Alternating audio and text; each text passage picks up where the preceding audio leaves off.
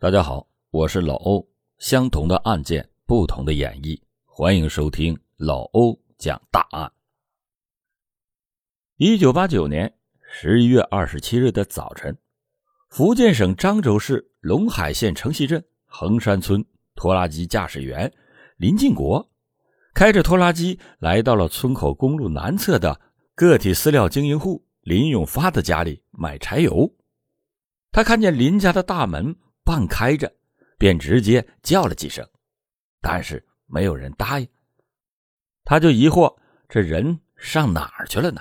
门也不关，也不怕遭了贼抢。当他刚要走开，正好看见林永发的父亲从村里走了出来。他父亲听见了叫声，就出来看看。他看见儿子家没有人应声，就走过来，想要替儿子卖柴油。两个人走进了院子里以后，一股血腥味扑鼻而来。林进国就疑惑地问林老汉：“永发昨天晚上杀猪了？”林老汉也觉得蹊跷，回答说：“没有啊。”林老汉知道儿子养了十二头猪，不过还都小。再说他知道儿子的胆量，他不敢也不会杀猪。林进国就闻了闻，又说道。没有杀猪，怎么地上都是血呀？林老汉就顺着林建国手指的方向看去，地上果然全是血迹。他预感到不好，就径直的往屋里跑去。进屋一看，两个人瞬间被眼前的惨状给惊呆了。只见林永发和他的妻子林爱珠，还有九岁的儿子林小发，全部横尸在血泊之中。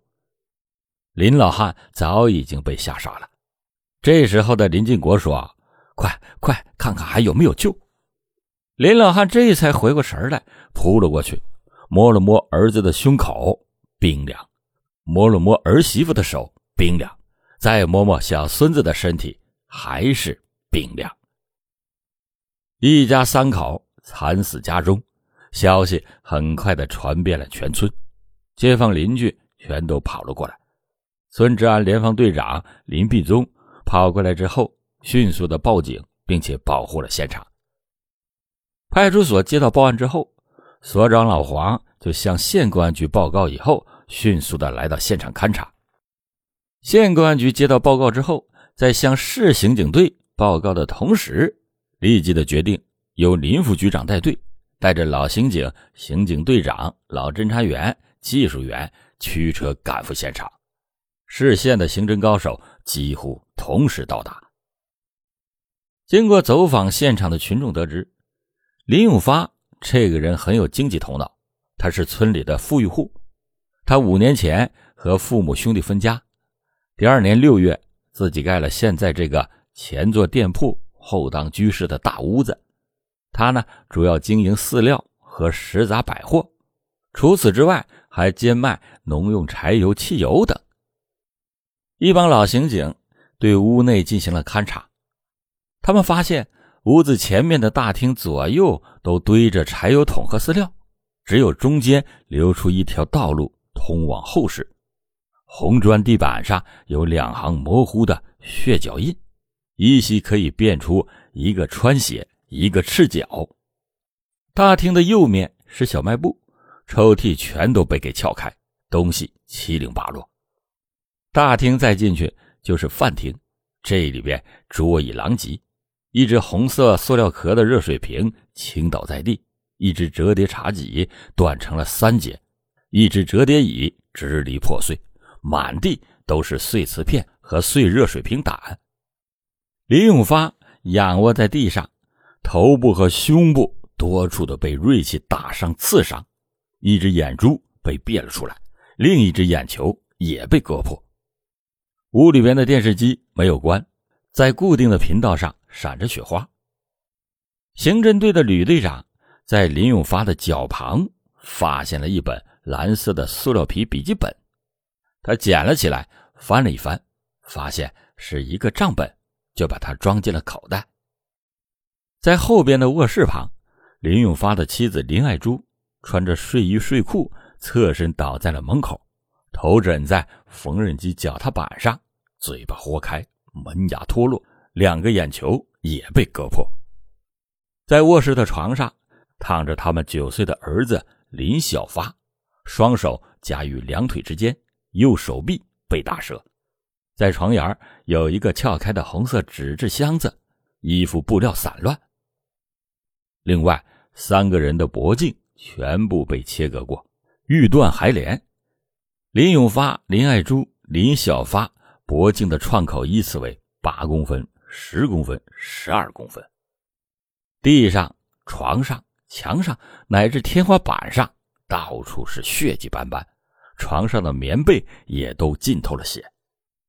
凶手到底是谁？他为什么要如此的残忍？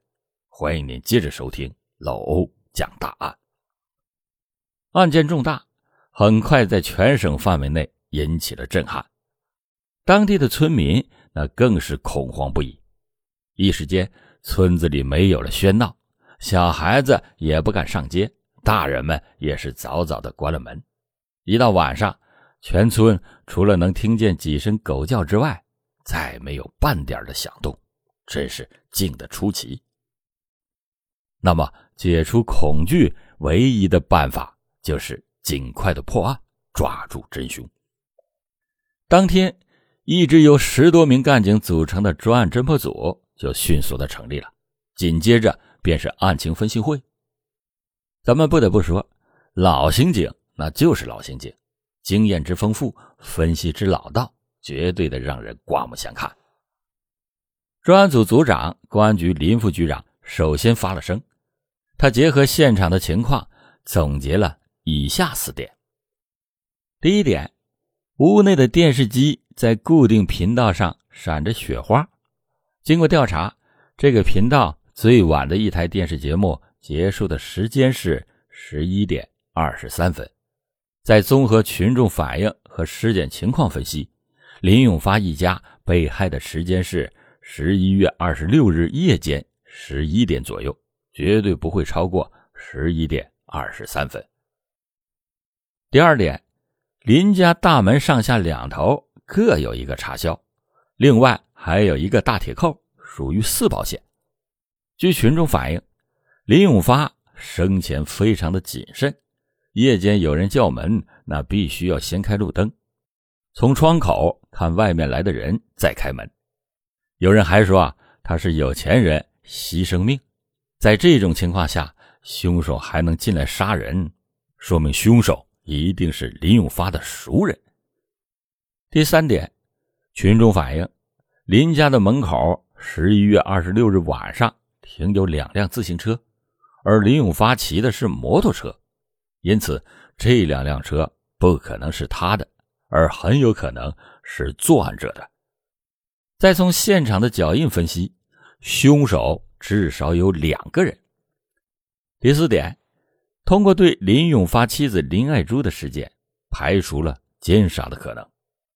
据群众反映。林永发做生意有方，很有钱。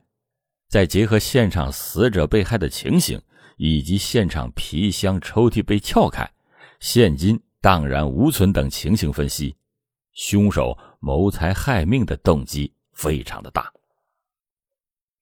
顺着林副局长的分析，刑侦队长吕队长接着又分析，他认为，如果凶手是骑着自行车来的，说明凶手。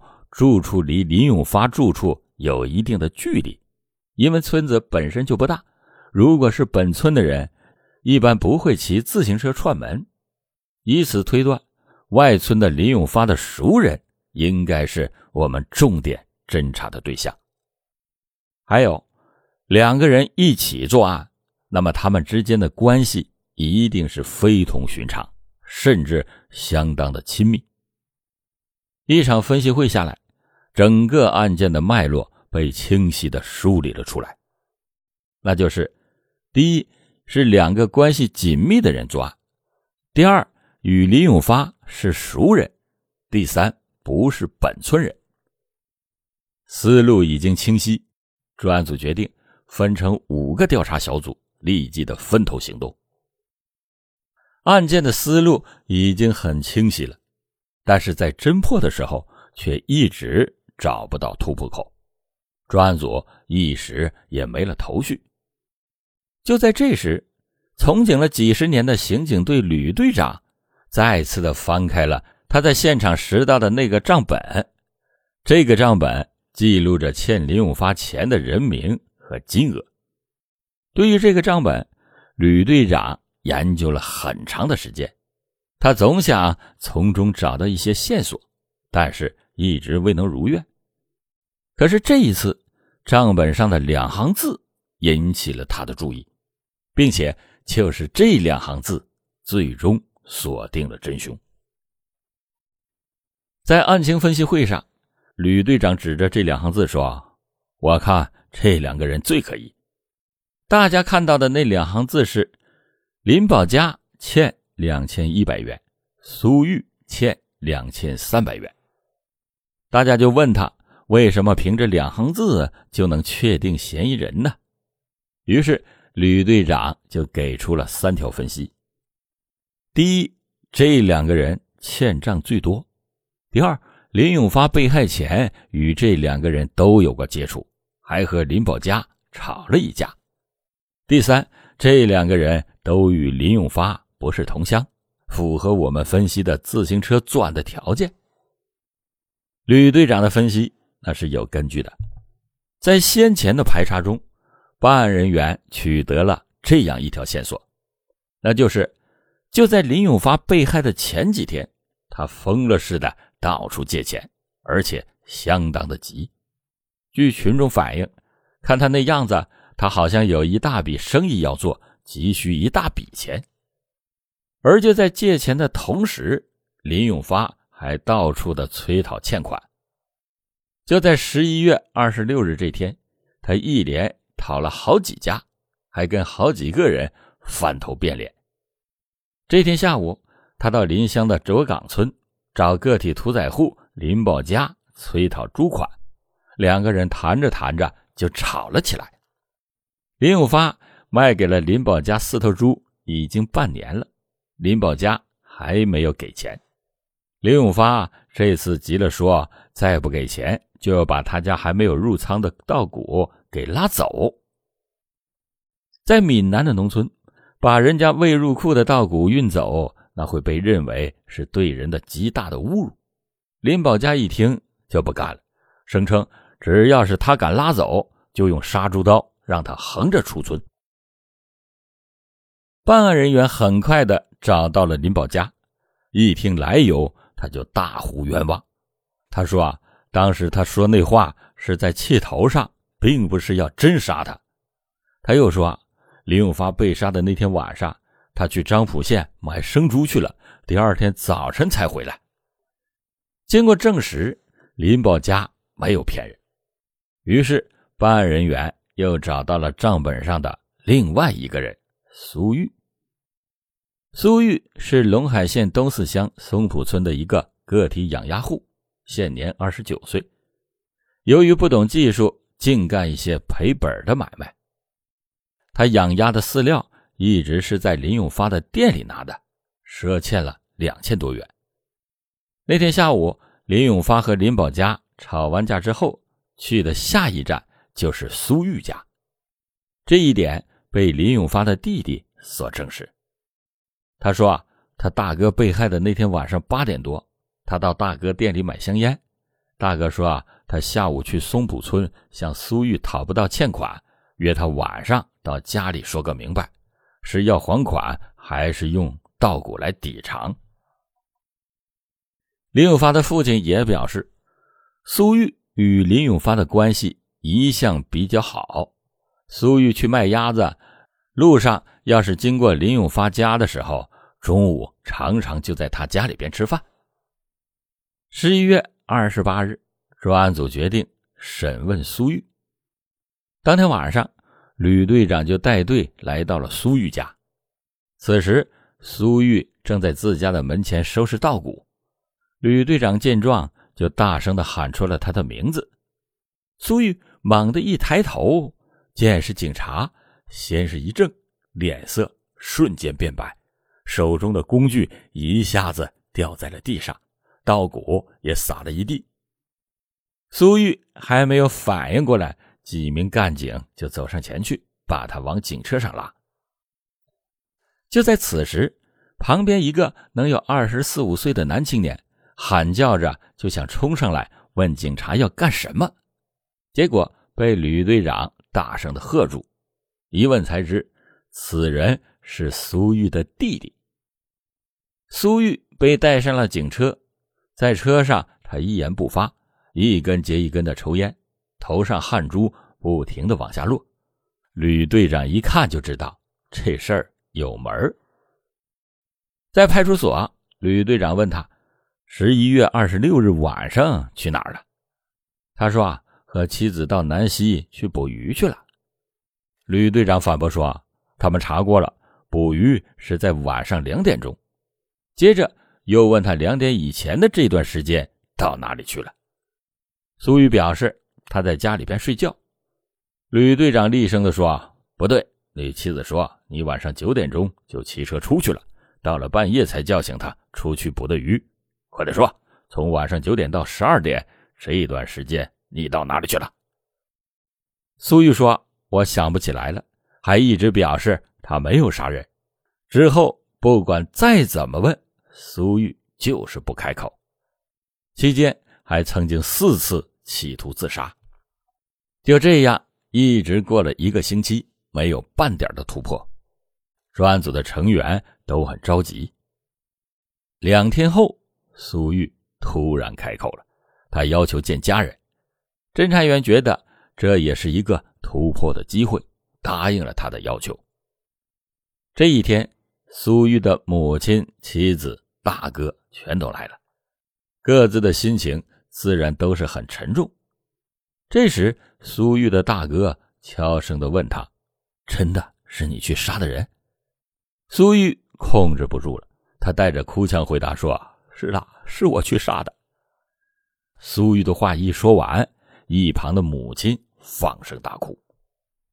当天技术鉴定也出来了，案发现场的赤脚血印就是苏玉的，但是现场还有一个穿鞋的脚印，这就说明凶手是两个人，另一个人是谁呢？苏玉交代，另一个人是同村的苏某，但是经过调查，苏某与苏玉的关系一般，并且当天有不在场的证据，显然苏玉在说谎。再次的提审他，他却死活的不松口，这样案情再一次的陷入到了僵局。就在此时，老侦查员老姜想到了一个细节。他表示，那天去捉苏玉的时候，不是有他的一个弟弟在现场吗？当时抓他哥哥的时候，他显得很紧张，而且有点慌乱，似乎还朝苏玉使了一个眼色。那么，苏玉的弟弟会不会立刻调查苏玉的弟弟？经过调查，苏玉有兄弟五个人，老二苏玉，老三。苏德，也就是那天抓苏玉的时候与他在一起的那个，与苏玉关系最密切。老四在外地，老五的年龄还小，老三苏德嫌疑最大。这个老三苏德二十五岁，在村里边那可是一个狠人，没有人敢惹。一九八四年读高中的时候，就因为犯盗窃罪。被判刑一年。经过调查，提取苏德的手印与现场的手印比较，完全吻合。在证据面前，苏德招了。罪恶的根源离不开一个“钱”字。苏德虽然与林永发不熟，但是他知道林永发有钱，早就想抢他了。他曾经多次的劝说哥哥和他一起去抢，最终。苏玉同意了。其实，在此之前，他们曾经两次的密谋，但是都没有成功。十一月二十六日下午，林永发向林宝家讨不到猪款，还吵了一架，窝了一肚子的火，转身来到了苏玉家要钱。此时苏德正在身边。当天晚上，苏德再次的找到了哥哥。苏玉对今天林永发来讨债很是烦恼，因为林永发今天叫他晚上到他家讲清楚，还说没钱就拿稻谷还债。苏德听得此话，瞬间感觉机会来了，他假装生气的对哥哥说：“他这是自己讨死，正好晚上再去一趟。”于是两个人再次密谋。当天晚上九点多钟，苏玉骑着自行车先到了林永发家，在半路上脚上穿的拖鞋带断了，便脱下来压在了车后架上。十点多，苏德也骑着自行车来到，林爱珠开门让他进去的时候，苏玉正与林永发一起看电视。苏德进门谎称告诉他哥哥说：“哥。”你小舅子找你呢。苏玉明知道是说谎，便心照不宣的说：“没什么要紧事。”随后，苏德便坐下来一起看电视。大概十一点左右，林爱珠困了，就走进了卧室去睡觉了。此时，苏玉看林永发正全神贯注的看电视，感觉机会来了，便向苏德眨眼示意，赶快动手。但是苏德。没敢动，苏玉见电视节目马上就要结束，如果再不动手，那就来不及了。于是频频的向苏德示意。苏德见状，假装不经意的站起身来，悄悄的抽出了插在身后衣内的钢筋棍，然后使劲的朝着正目不转睛的看电视的林永发的头部狠狠的砸了过去。林永发捂着头。瞬间从椅子上蹦了起来，苏玉见状，拿起了身下的折叠椅，又砸了过去。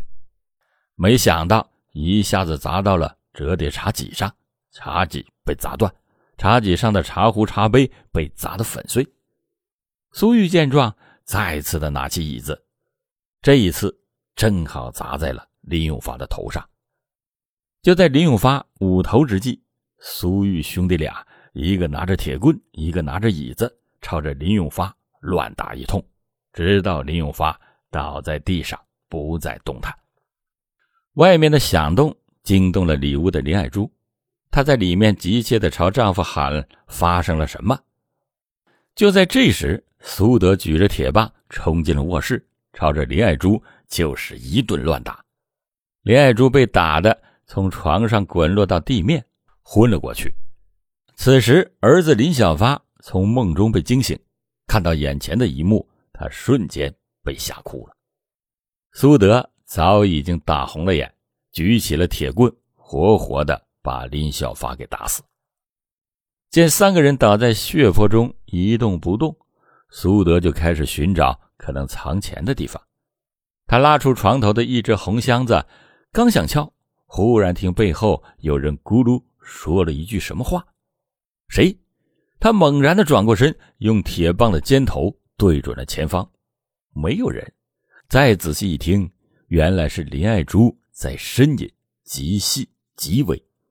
苏德惊吓出了一身的冷汗，慌忙用铁棒的尖头去刺林爱珠的肚子，直到无声无息。转身回到了饭厅，见林永发气喘如游丝，又用铁棒的尖头。刺他的喉咙，直到断气。为了让三个人死得彻底，他又去厨房拿了一把菜刀，朝三个人的脖子割去。两个人正要走，苏德突然大喊：“说他们的眼球会照下我们的影子，公安局会知道的。”说罢，他用铁棒的尖头就抵住了死人的上眼皮，让眼球鼓出来，用尖刀割破。在割林永发右眼的时候，由于太匆忙、太用力，把眼球就给捅了出来。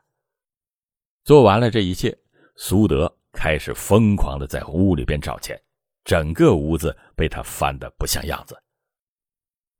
找完钱，两个人迅速的逃离了现场。走到南溪桥上的时候，苏德停下车，把铁棒、菜刀等作案工具抛进了南溪，回到了家里。他们又把衣裤全部换掉，埋到了河滩的烂泥里。他们本以为做的天衣无缝，可是他们却忘了法网恢恢，疏而不漏的道理。在一九九零年四月八日，随着两声枪响，两条罪恶的生命结束了。好了，感谢您今天收听老欧讲大案，老欧讲大案，案案都震撼。